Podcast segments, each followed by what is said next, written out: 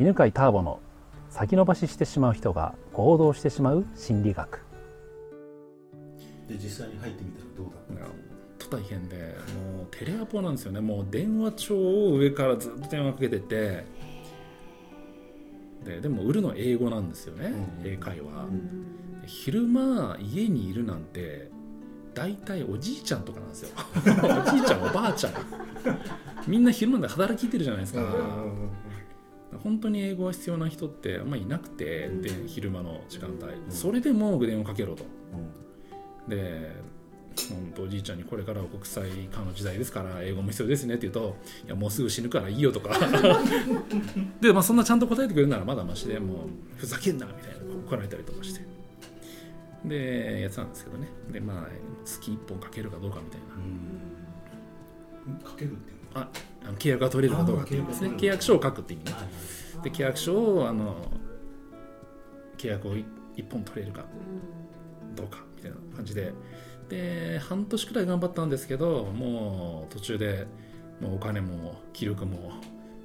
続かずになってで上司に相談したんですね。で上司に、うん、ともう厳しいですと。で辞めようと思うんですけどって言ったらばその上司が提案してくれたのがまあやめてもいいんだけどなんか一個挑戦しろと。で1年前にインターネットで契約を取ったやつがいるからだからお前もパソコン使えるならばホームページ作ってみたらどうだと。って言われてあまあパソコン使えるんでじゃあまあ挑戦してみますと。でその会社のホームページを作ってみたんですよね。でその当時はまだホームページというのはどの企業もほとんど持ってなくてでホームページあっても売り上げに結びつかないでずっと言われてたんですよ。だから作んなかったんですけど他の会社は。で、まあ、それを試しに作ってですね。でまだ Google がない時代だったんで、Yahoo に登録されたらばアクセス数が結構一気に来るみたいな時代だったんですね、ヤフーもなんか登録を待ってた感じですよね。そうですそうです。はい。で作ったらばまだその会社のページがなかったから公式ページになっちゃったんですよ一代理店が作ったやつが。うん。でしたら一気にアクセス数が来てでいろいろ工夫するに従って今までは月1本契約を取れたかどうかっていうのが1日1本契約取れるんですよ。それでも追いつかなくなってじゃあ自分でさばけなかったそのアポイントメントに関しては他の代理店に配ってもいいぞと、おえー決まったらば契約が取れたらばになったらば半分その報酬はお前のところに入るようにするからって。でもともとセールス好きじゃなかったんで、あじゃあだったらもうみんなに任せて、で自分はもうホームページでどんどん改良する方が楽しいやと思って、でホームページ作成担当に回ったんですよ。まあでも自分も最初の半その半年くらいはずっとプレゼンテーションして契約取っていたんでその半年だけで年間トップになったんですねもうでもダントツになってしまって、でもうトップセールスみたいな。でそしたら社長がですねあの食事会をセッティングしてくれて、えーとそうそう。新宿のパークハイアットですね。のなんか上の最上階の辺にあるすんごい高いなんかレストランに予約取ったから何月何日に来いみたいな。で行ってすんごい褒められるのかと思ったんですよね。そしたら褒められなくて怒られたんですよ。え文句言われて。トップなのに。うん、まあまあい一応おめでとうみたいな乾杯した後お前やりすぎだぞみたいな。言われて。ええと思って。あのお前のせいで会社のな売り上げ落ちてんだぞみたいな感じだったんですよ。ででもそうなんかその話聞いてたんですよね。今期の会社の売り上げはちょっと下がってるって。でそれでもまあ本当まあ今考えたら分かるんですけどみんなテレアポしてるじゃないですか。でその中でね、まあ、毎月あてか毎週も出るんですよその結果が。でその中でダントツのやつがいて、ね、どうやって契約取ってるかってみんなやっぱ知り知りたいじゃないですか。でホームページがあるらしいっつって検索したら出てくるわけですよ。あこれかっつってでそんなねおじいちゃんとかに断られながら、ね、怒られながら電話してるよりもこれホームページ作った方がいいってみんななるんですよね、でホームページ作ろうと思うけど今みたいにすぐ作れないので、なんかこプログラム打つみたいな感じのことしなくちゃいけなかったんですよ。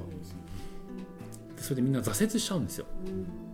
でしかもその挑戦してる間はテラボもしなくなるし。うん。で大体ホームページができる前にみんなお金が尽きて辞めてってしまうみたいな、で全体の売り上げが下がしたんですよ。で、まあ、ちょっと考えろみたいに言われてあもうこれは潮時だなと思って、ん。であ分かりましたやめますっつって。で自分でインターネットマーケティングのビジネスで再独立をしたんですね。そのじゃあ独立してからはどんな感じに？もうトントン拍子にうーんとトントン拍子でした。独立してからトントン拍子でしたもう本当に。どんな感じだったんですか？えーとまずねその、まあ、独立のビジネスモデルは人の会社のホームページを無料で作ってあげて、でもしそこで売り上げが上がったらばその何パーセントかくださいっていうその出来高制でやろうと思って、で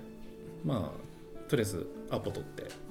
あ、それは今までの経験が来てるわけですよね、うんホームページを無料で作りますのでっていう一応話を聞いていただきたいので時間取ってくださいって言うと、まあ、無料だったらいかが聞くよみたいな、もうアポも簡単に取れてで説明すると、まあ、本当ただなのかみたいに聞かれて、まあ、本当にただですって。じゃあ売れたらいくらか払えばいいんだなみたいな。あそれだけで本当大丈夫ですみたいな。じゃあお願いしますって言われて作るじゃないですか。で作ると売り上げが何なんか売れるとその経営者が、まあ、経営者同士でつながりがあるんで、うちホームページがあるんだと。で無料で作ってもらったんだと。で結構売れてるんだよみたいな。でとじゃあうちも無料で作ってくれって、うん。もうどんどんどんどん話が来てでもう家でずっとホームページ作るみたいな。なん。で手が足りないんでいろんな人にも任せるようになっていくに従って、で売り上げがどんどん増えていって。でやってるうちに思ったのは人の会社のホームページ作って人の会社の商品売って、いろんな面倒くさいこといろいろあって、うーん。まずあのまあ利益率が低いっていうことですね、うん。まあ一番ね。でもう一つ一番でも面倒くさいのは人事的な問題でその会社の営業とかその会社の広報とかと揉め始めるんですよ。内内部でいろいろ問題起きてきて。ありますよね。で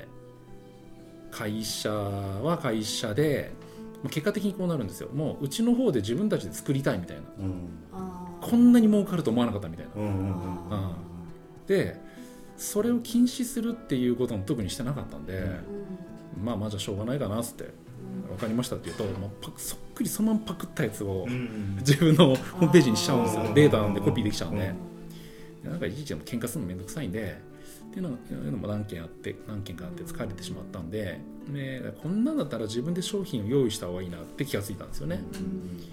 でまあでも自分で経営をするの大変だからじゃあ起業家と知り合って自分が出資をしてあげてその会社の所有者になって経営は任せてで商品はちゃんと供給してもらうとうんっていう形にしようってでいくつか会社を作ったんですよね。でそしたら、えー何社かなんとか覚えてないですけど年商5億ぐらいになったんですよ。非常に儲かりまして。ででも儲かってから思ったのは早くそれを教えたくて儲かった方法成功の方法。を、うんうんやっぱ7つの習慣で成功法則を学ぶ快感をしていたし、